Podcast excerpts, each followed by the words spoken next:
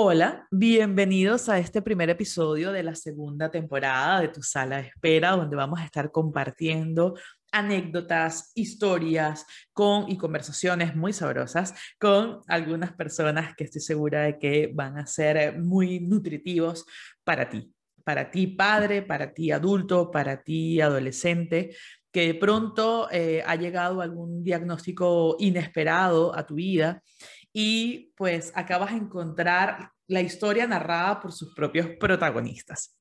El día de hoy vamos a conversar con Jonathan Benaín. Jonathan es un chico de 27 años que tiene diagnóstico de parálisis cerebral y nos va a contar un poco su historia desde que nace hasta hoy.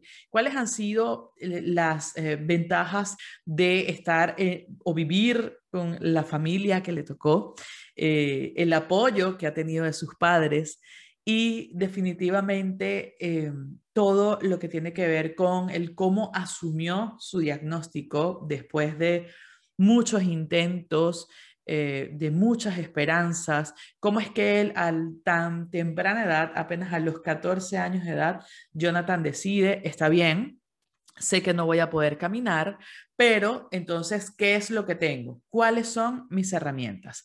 Yo no les voy a contar más porque el episodio estuvo realmente divino.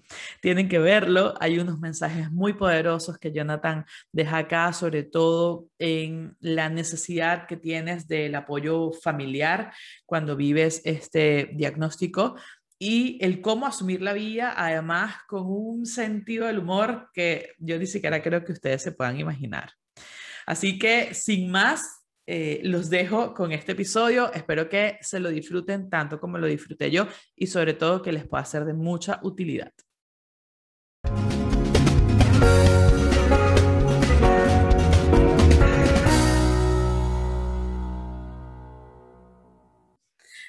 Hola Jonathan, ¿cómo estás?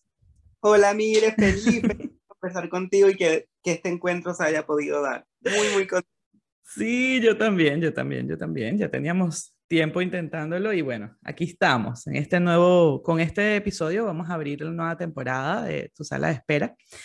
Y como ya tú sabes, pues la idea es que podamos conversar de temas que seguramente van a ser de interés para otras personas, que se puedan ver reflejados en ti, para padres que puedan ver a sus hijos en ti también. Y la idea es que podamos entonces eh, conversar un poquito sobre esto de manera abierta, eh, con toda la libertad del mundo, de que en algún momento si hago alguna pregunta incómoda, tú puedas decirme, prefiero no contestar.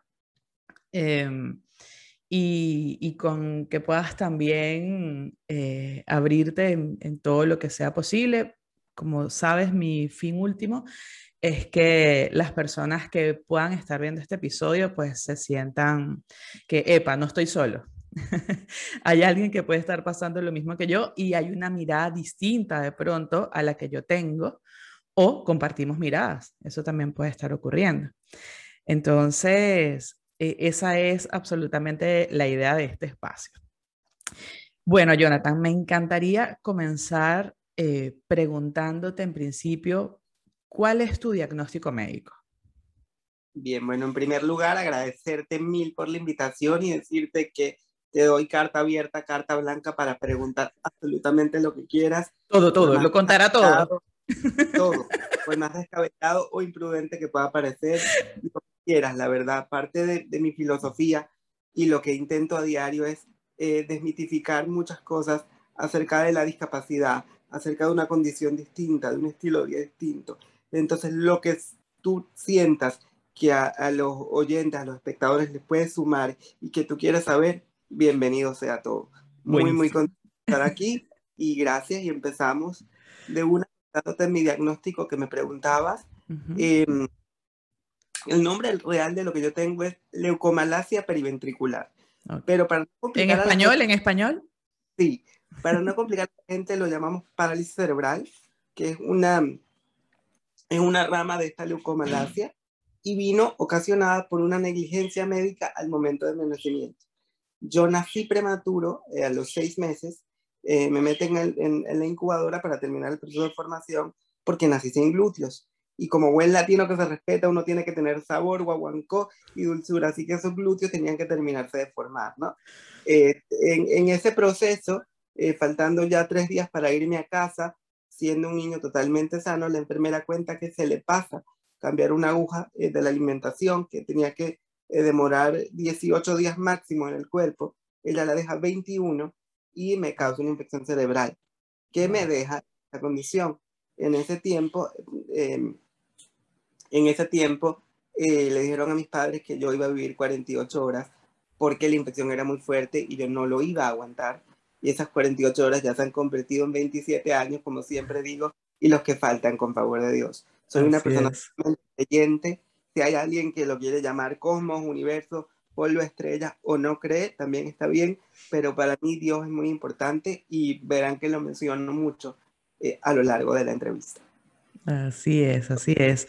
Entonces imagínate, en principio 48 horas y ya vamos por 27 años. ¿Qué ha pasado, Jonathan, en estos 27 años? Digamos, ¿cuál fue como la primera eh, secuela, por así decirlo, que tuvo esa, esa negligencia médica al nacer? Em, y, qué ha pasado en todos estos años?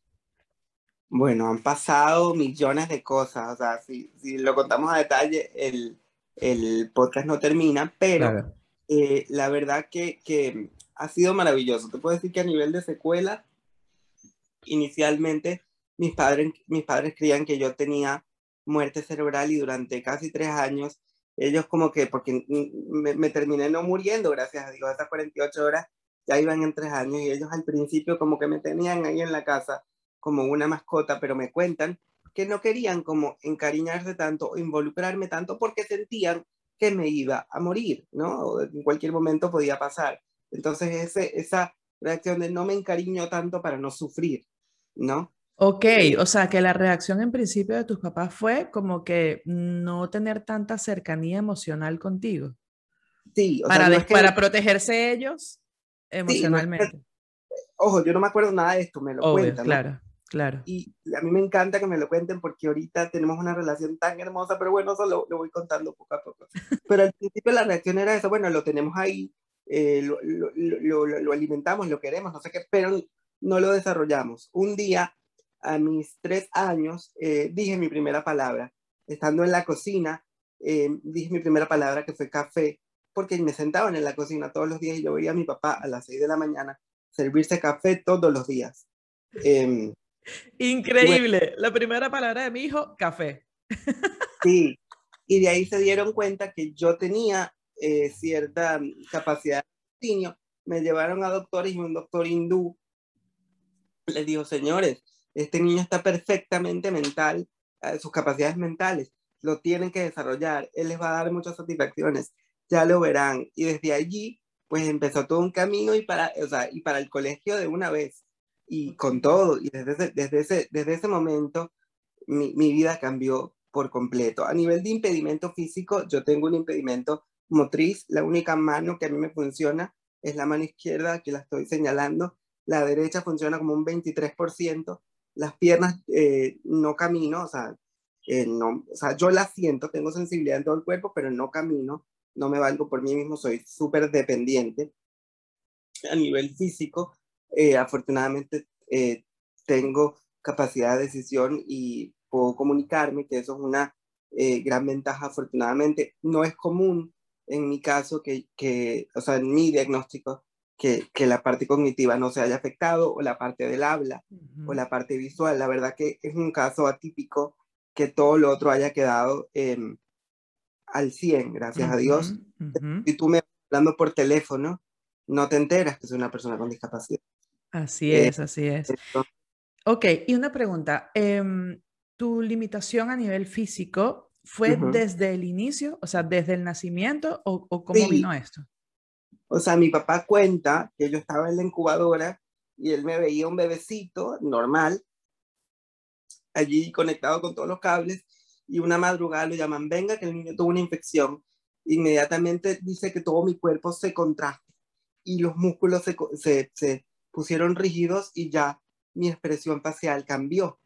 Eh, de hecho, eh, yo no lo cuento mucho, pero todas las personas que tenemos PCI o parálisis cerebral infantil, que era el diagnóstico inicial, que después médicamente cambió a parálisis cerebral, tenemos rasgos físicos un tanto parecidos.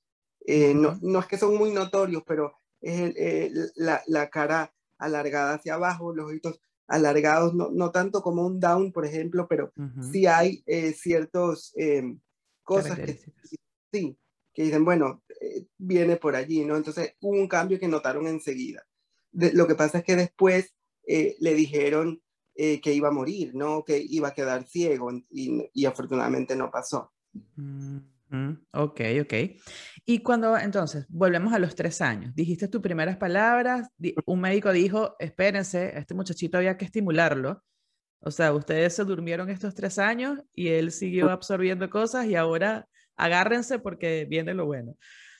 Fuiste al colegio, ¿qué, qué, ¿desde qué momento recuerdas tú? O sea, ¿desde qué momento tienes tu memoria de tus acciones? Desde mis cuatro años. Ok, ya estabas en el colegio. Soy una persona que yo tengo muy, muy buena memoria, bueno, lo sabes. Lo sé, lo sé. Comparto en, en, en, ciertos espacios y Así una memoria que, que, me he encargado, yo creo, de, de fortalecer porque creo que es mi, mi herramienta más grande. Yo le digo a todo mi entorno, al cual le agradezco enormemente, siempre lo digo en, en cada momento que puedo. Yo estoy hoy aquí por mi entorno, yo no pudiera haber llegado donde estoy si no fuera por mi entorno, por mi familia, por mis amigos, por mis compañeros, o sea, y yo siempre digo, yo tengo cabeza, pero no tengo manos y pies. O sea, yo soy una cabeza que rueda, gracias a Dios. Entonces yo me he encargado de, fortalecerla. Eh, tengo buena memoria y tengo recuerdos desde mis cuatro años. El primer recuerdo que tengo em, fue de una cirugía que me llevaron a, a, un quirófano. Yo me acuerdo cuando me estaban engañando todavía para, hacerme esa primera, esa, bueno, no primera cirugía, una de tantas, y me dijeron que iba a comer helado y no era helado. Pues yo recuerdo todavía el frío de la mesa eh, metálica del quirófano. Creo que ese es mi primer recuerdo eh, fuerte que tengo. Y después una caída que tuve. Son los dos eh, recuerdos así de más chiquitito que te puedo decir que tengo vividos mi memoria. Ok, ok. ¿Y estas operaciones para qué eran, Jonathan? Eh, bueno, lo que pasa es que la historia es un tanto larga. Yo estuve muy, muy, muy, muy, muy cerca de caminar en tres oportunidades. Yo agarré una andadera, eh, yo di pasos. Eh, lo que pasa es que a lo largo de mi, mi, vida ha estado plagada de negligencias médicas. O sea, el apellido puede ser Jonathan Negligencia Médica. O sea, la verdad que ha sido increíble, pero yo he entendido y he tenido la fortaleza de aceptar que cada cosa que pasa es por algo y a mí me gusta pensar siempre que es para bien, ¿sí? Y yo siento que Dios, otra vez, o el universo, como lo quieran llamar, me tiene en la silla de rueda por algo, para algo. Y no es que yo voy a, eh, no es que yo voy a dejar, dejar de hacer cosas por mi mejoría, pero entendí que el caminar, después de muchos intentos y de tenerlos tan cerca, no iba a llegar y que yo tenía que enfocar mi vida y mis acciones en cosas que realmente dependieran de mí, en metas alcanzables que yo pudiera controlar y caminar por una de ellas. ¿En qué momento te diste cuenta de eso? O sea, como que cuando fue el último intento en el que tú pensaste que, que podías llegar a caminar y dijiste hasta aquí, o te dijeron hasta aquí, no sé cómo fue. Lo dije yo. Okay. Lo yo, me dije hasta aquí. Eh, te cuento, intentos siempre hay. O sea, yo nunca dejo de intentarlo, pero no para caminar, para mantenerme, para alargar mi, tiempo y mi calidad de vida. Porque he sabido, y para los que no se los cuento, que quienes tenemos una escoliosis tan profunda como la mía, escoliosis, no sé si todos lo saben, pero es una desviación en la columna fuerte. Y yo la tengo bastante pronunciada. Entonces, he sabido que eh, el tiempo de vida no puede, puede no ser tan largo. Porque si ella sigue empeorando, la mía no ha ido empeorando, se ha mantenido fuerte, pero se ha mantenido. Entonces lo que yo tengo que hacer es hacer todo lo que está en mí para alargar ese tiempo de vida. Eh, al final nunca sabemos cuándo nos vamos a morir, ¿no? Pero en el caso de uno, uno tiene como que un poquito más de certeza si no hace lo, lo, lo, necesario. Entonces yo nunca he dejado de intentarlo, pero sí eh, eh, entiendo que no voy a caminar. Y para responder tu pregunta, lo entendí a los 14 años. Wow a los 14 años, después de yo pedir en cumpleaños, en Hanukkah, en Semana Santa, en Navidad. Dios mío, por favor, yo quiero caminar y yo quiero, quiero caminar y quiero caminar y quiero caminar. Después de una última negligencia médica, bueno, hasta los 14 años, después han venido más. Eh, después de esa última negligencia médica, de ese momento yo dije, hasta aquí, yo tengo que dejar de invertir mis energías en algo que no va a llegar y tengo que plantearme sueños y tengo que plantearme metas y tengo que seguir sonriendo y tengo que motivarme y tengo que hacer feliz a mi entorno y tengo que ser feliz yo primeramente. Y a mí me va a hacer feliz dejar de pensar en esto que me está consumiendo y me está amargando.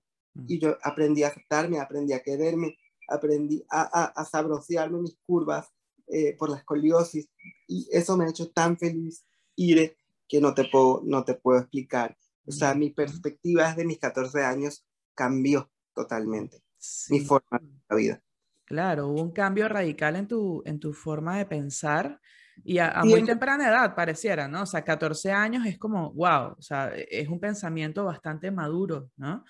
Porque es asumir además un, eh, una continuación en tu vida que, que, bueno, eso, lo que tú decías ahora, ¿no? O sea, no es algo que depende de mí, pero eso no es tan fácil de verlo a los 14 años.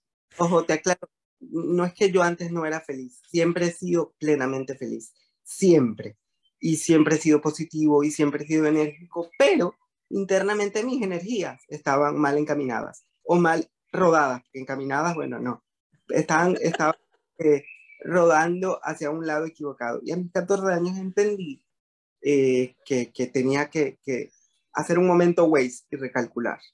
Ajá, ajá. ¿En qué momento eh. supiste, en qué momento te diste cuenta tú de que había algo distinto en ti? de que tú de pronto no eras como tus amiguitos y que... ¿En, en qué momento? ¿En qué momento lo notaste? ¿Y, y cómo te sentiste? Me gustaría saber. Desde siempre. Yo siempre supe que era diferente. Ok. Porque, porque, porque yo estaba en coche, antes de usar la silla, estaba en coche y yo veía a la gente correr, a los niños, y yo no podía correr. Y yo me acuerdo que yo tenía que dormir con unos aparatos y tenía dolores permanentes. Tengo dolores permanentes. Yo desde chiquito supe que nadie más tenía dolores porque más nadie se quejaba. Entonces yo desde ahí, a, muy mi, mi, capacidad, entendía que era diferente. Pero nunca me sentí mal por eso. Nunca. Eh, mis padres me hicieron sentir como, como un superhéroe, como algo único. Eh, como eh, que siéntete bien porque no todo el mundo lo tiene, les toca a unos pocos. Es la inocencia de la infancia, ¿no? Después fui entendiéndolo y yo mismo me fui creyendo mi cuento y transmitiendo este cuento del guaguancó, de la sabrosura, del sabor, que lo conoces bien. claro que sí, claro que sí. Además lo dejas súper claro en tus redes sociales siempre. A mí me encanta, yo me lo disfruto porque hay una, de las, hay una cosa que a mí me llama muchísimo la atención y es el humor que tú le pones a tu, a tu situación, ¿no? Eh, los, los, chistes que puedes hacer tú de... Sí. Eh, eh, ahorita me viene uno a la memoria que es uno que colocaste una vez que estabas en tu silla y algo así como cuando te piden tu carnet de discapacidad, una cosa así, ¿no? Sí. sí, me pasa, o sea, aquí hay, hay descuento por jubilado o por, o por persona con discapacidad y yo siempre digo, yo soy un jubilado joven, por favor, para no decir entonces en una de esas me ven, por favor, el carnet de discapacidad y yo no lo tengo. Error mío, pero no lo tengo. No lo, no lo he tramitado nunca porque es un lío. Entonces llegó un punto que le dije, pero no es evidente. Y al final este se rió, ¿no? Y me lo vio, pero hay cosas que no se deben pedir, ¿no? claro. parece, parece evidente. Sí. Mira, a ver, Jonathan, y... Mm, y cuéntame, ¿qué pasó luego? Tú, bueno, estudiaste completo, tú, el colegio, la secundaria, estudiaste en la universidad, ¿qué estudiaste? A ver, te cuento, yo terminé mi bachillerato en la secundaria, eh, yo, soy teatro, yo soy actor de teatro profesional y estudié locución. Entonces yo hice, mi, mi hice múltiples cursos y, mi, y, en artes escénicas, este, y después era lo que me dedicaba en Venezuela, soy venezolano y después me emigré para Panamá y aquí eh, empecé a desarrollarme en el, en el, mundo laboral de una vez. Y en eso me preguntas qué estudiarte, artes escénicas. Artes escénicas. Ok, ok. ¿Y actualmente en qué trabajas? ¿A qué te dedicas? Actualmente formo parte del mundo corporativo en el sector de la moda internacional como analista de mercado y tendencias.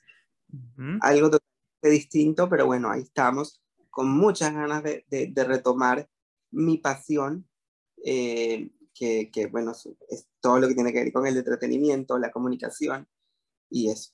Ajá.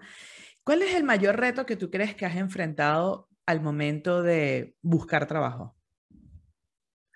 Oye, no solamente al momento de buscar trabajo, sino en mi vida, eh, es luchar contra los estereotipos, ¿sí?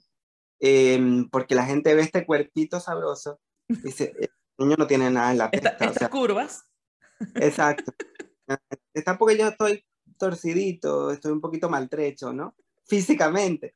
Entonces, eh, eh, no hay que jugar un libro por su portada, señores. El contenido de la historia es bueno, se lo prometo. Denle la oportunidad a la gente. Entonces yo creo que, que es eso, es luchar contra lo que la gente cree que hay. Eh, o sea, a mí me ven como un extraterrestre morado con lunares amarillos siempre. Y cuando abro la boca, o sea, cuando hablo, la gente como que da dos pasos para atrás y dice, wow. Pero lo que ven a primera vista no es tan bonito. Entonces yo te agradezco em, la oportunidad y la confianza que me ha dado la gente que ve más allá de las cuatro ruedas que me acompañan. Porque no es fácil, no es un paso fácil, pero, pero yo estoy muy contento y cada oportunidad que tengo le agradezco. Entonces es eso, es luchar contra, contra lo que la gente cree que hay, que no, que no hay. ¿Y cómo, digamos, cómo manejaste tú esto? Porque, ok, yo te pregunto ahora en el mundo laboral, pero obviamente tiene que haber ah, sucedido toda tu vida en la niñez, en la adolescencia, que tal vez es un poco más difícil de manejar las miradas de pronto, los comentarios de las personas. Bueno, te voy a confesar, te voy a confesar. Hoy por hoy pido disculpas enormes por esto, pero, pero de pequeño me molestaba muchísimo. No sabes cuánto, me molestaba enormemente que me vieran. Entonces, sobre todo cuando me veía otro niño yo no lo podía soportar. Y no sé por qué, creo que era la inmadurez de la edad. Pero a mí lo que más me molestaba era por lo menos que estaba en el supermercado y que un niño se me quedara viendo y que la mamá viera al niño viéndome y no le dijera mi amor.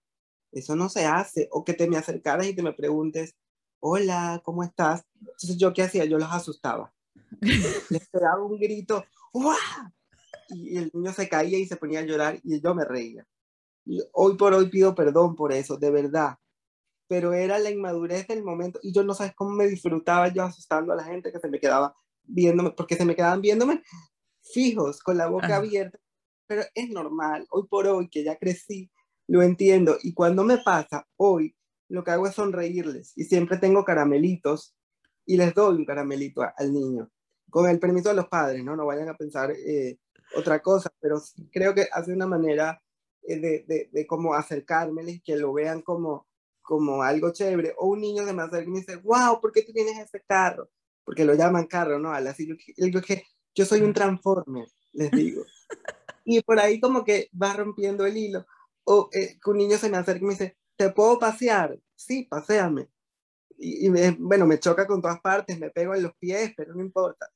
yo creo que es una manera de ir poco a poco acercando a ese niño a la discapacidad, porque la verdad que en algún momento de nuestra vida vamos a tener que lidiar con, con alguna discapacidad. ¿A qué voy con esto? No es, que le estoy diciendo, no es que le estoy deseando a la gente que tenga una discapacidad, pero hoy por hoy, con favor de Dios, todos vamos a llegar a ser abuelitos. Y ese abuelito va, a tener que requerir ayuda, va a tener que requerir de un bastón, de una silla. Entonces, todos inconscientemente en algún momento de la, de la vida, si llegamos, vamos a pasar por algo similar.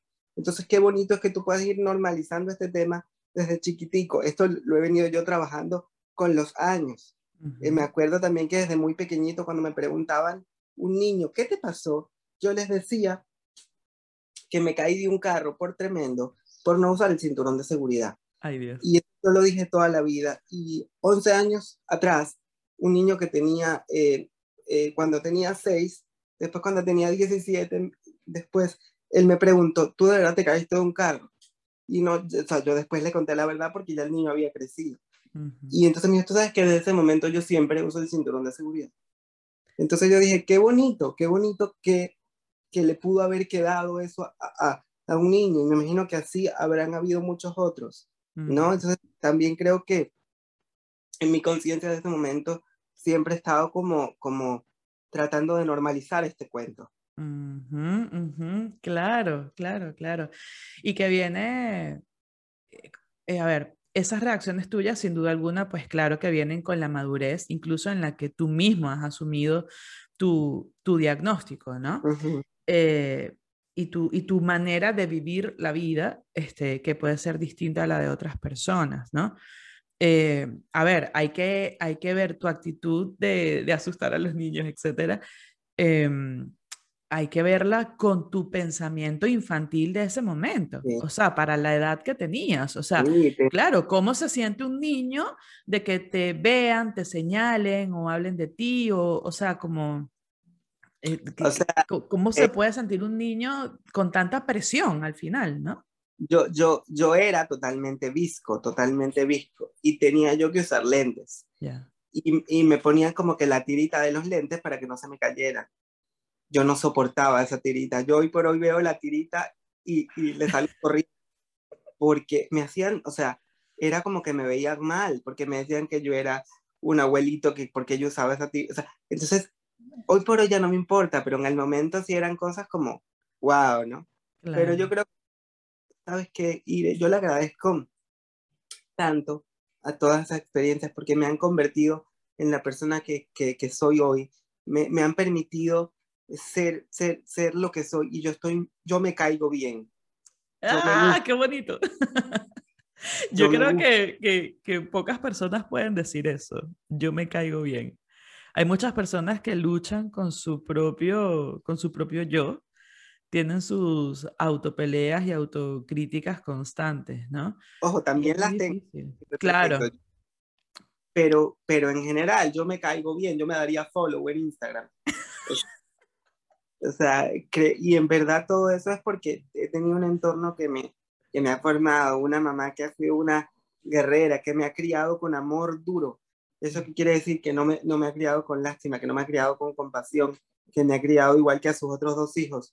A un papá que ha sido un divertido de la vida, que me ha dado las lecciones y los valores más bonitos que pueden existir en el mundo, donde no me ha hecho sentir menos, donde no me han frenado mis sueños, donde mi mamá, a pesar de sus miedos y a pesar de, de, de, lo, que pudiera, de lo que pudiera decir la gente, nunca me frenó. Como te decía, yo empecé en un mundo de, de, teatro y entretenimiento. Tú sabes que para el teatro y el entretenimiento hay que tener físico, o eso piensa la gente, o hay que ser súper guapo, o hay que no sé qué. Y yo quería, y mi mamá tenía miedo, y al final ella no quería, no quería, no quería, y yo me escapé, hice un casting sin su permiso, y en el casting quedé, y era un casting para hacer de un personaje súper afeminado, donde me tenía que vestir de mujer.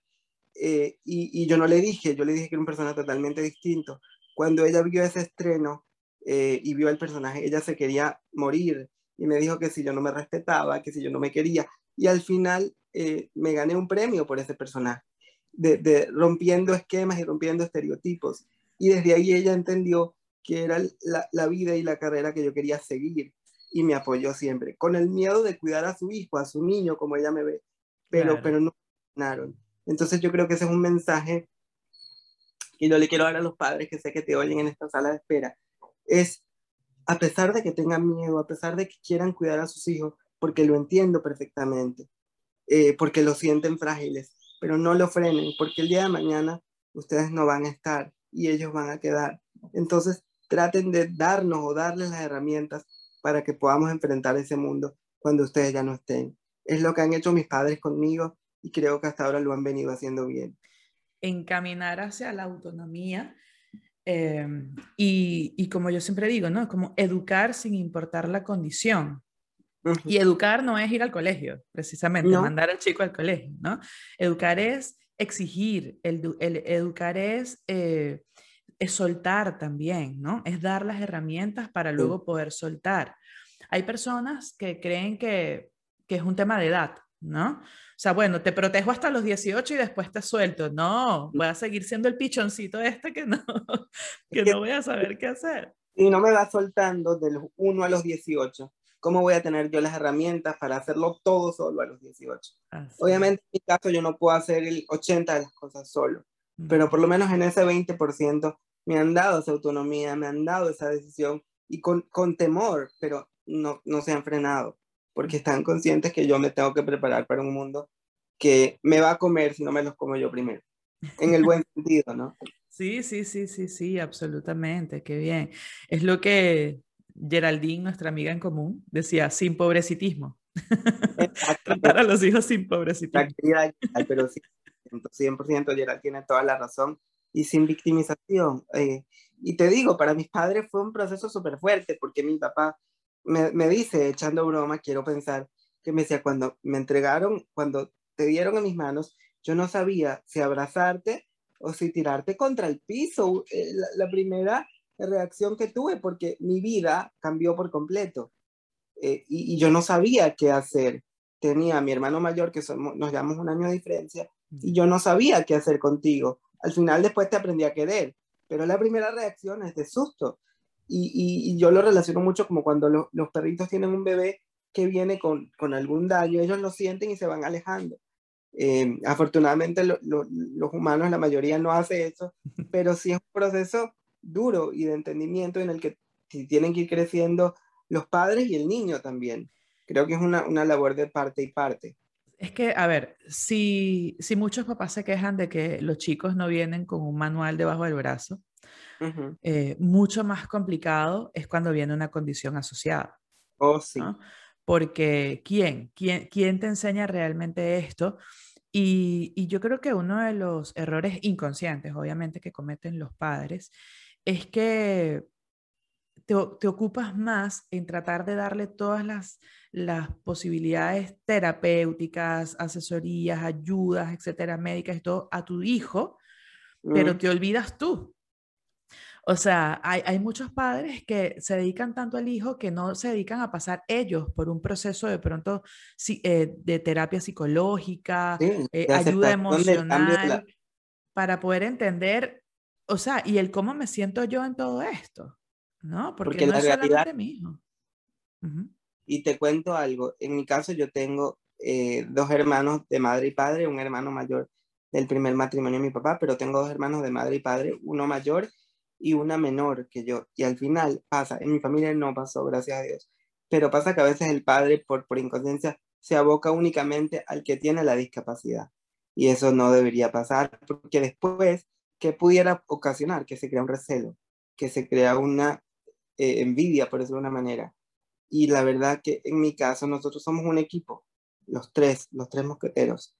Y, y mis padres lo han hecho así, porque saben que el día de mañana, cuando ellos falten, ¿quiénes van a ser mis apoyos? Mis hermanos.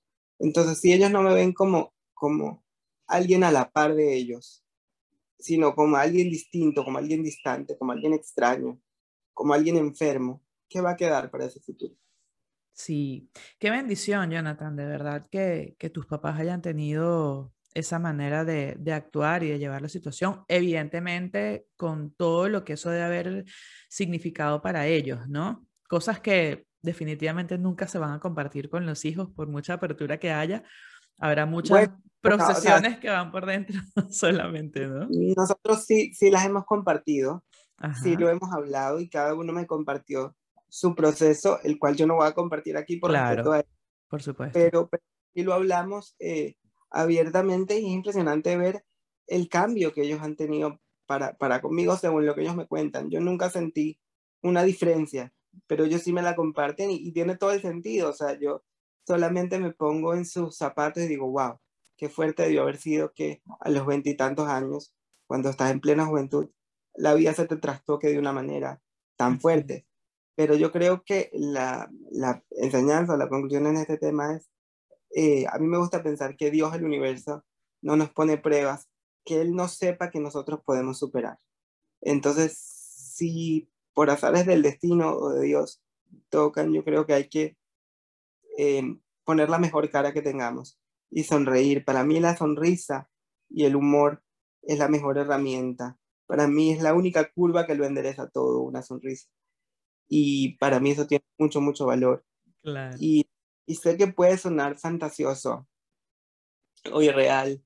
Y si un papá me está oyendo que está pasando en este momento por el inicio de un diagnóstico inesperado, me va a decir, ¿cómo puedo yo sonreír en este momento? Pero sí, la, la sonrisa es un ancla que nos fortalece, que nos permite ver otra perspectiva, que nos permite ver la luz en ese túnel que se está empezando a labrar.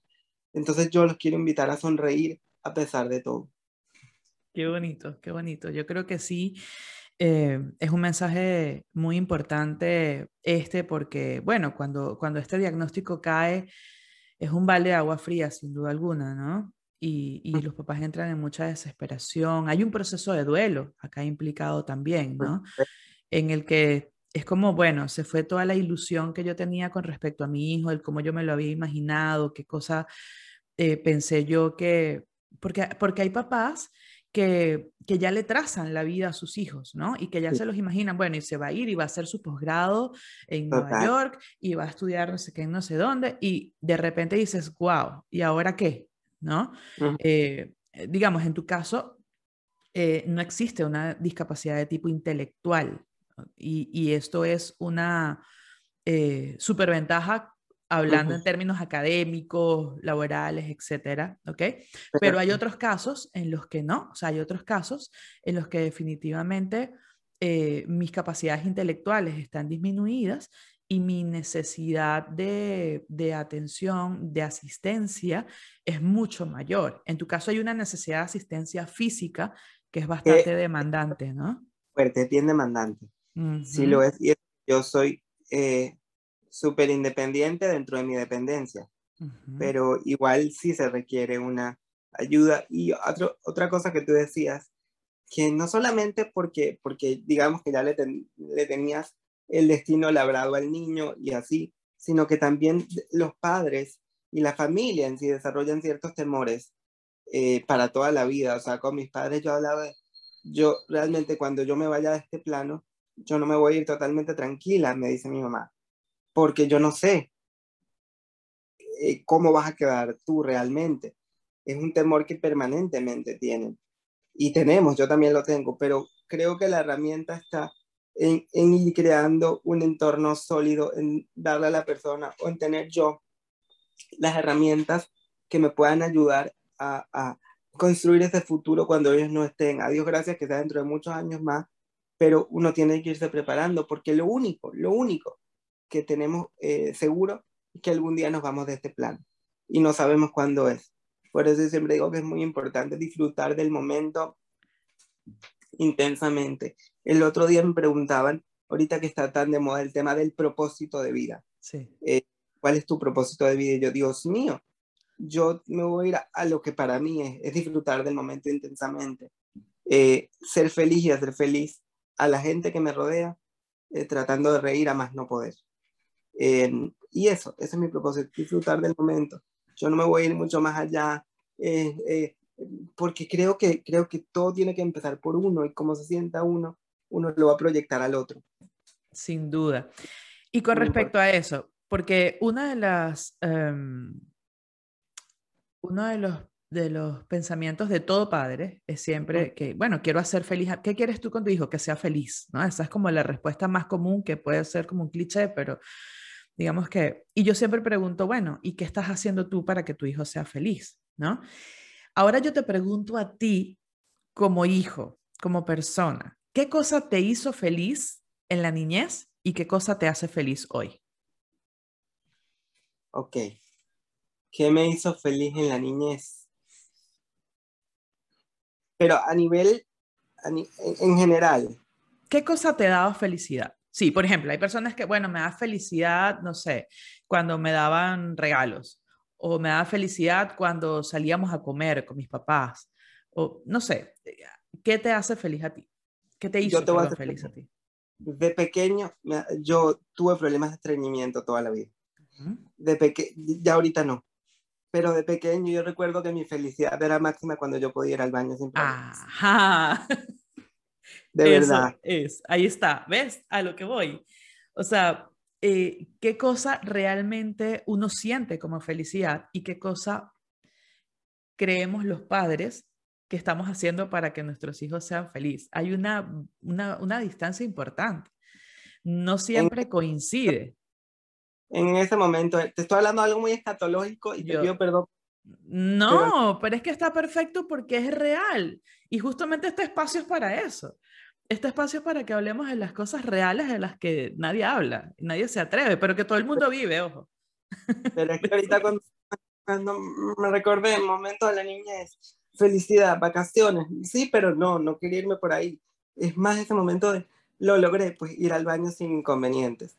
Y hoy por hoy a mí me hace muy, muy feliz va a sonar un poco cursi, pero ver a mi madre sonreír.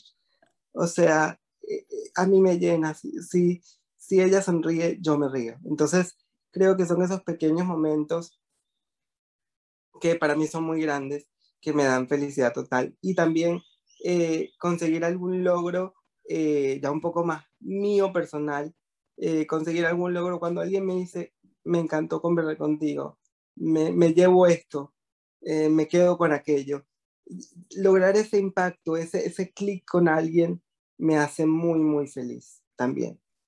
Y durante el día di mi mayor esfuerzo, irme a dormir con la cabeza tranquila, de que hice lo mejor que yo pude y que estuve en mi mano, eh, eso me hace plenamente feliz también.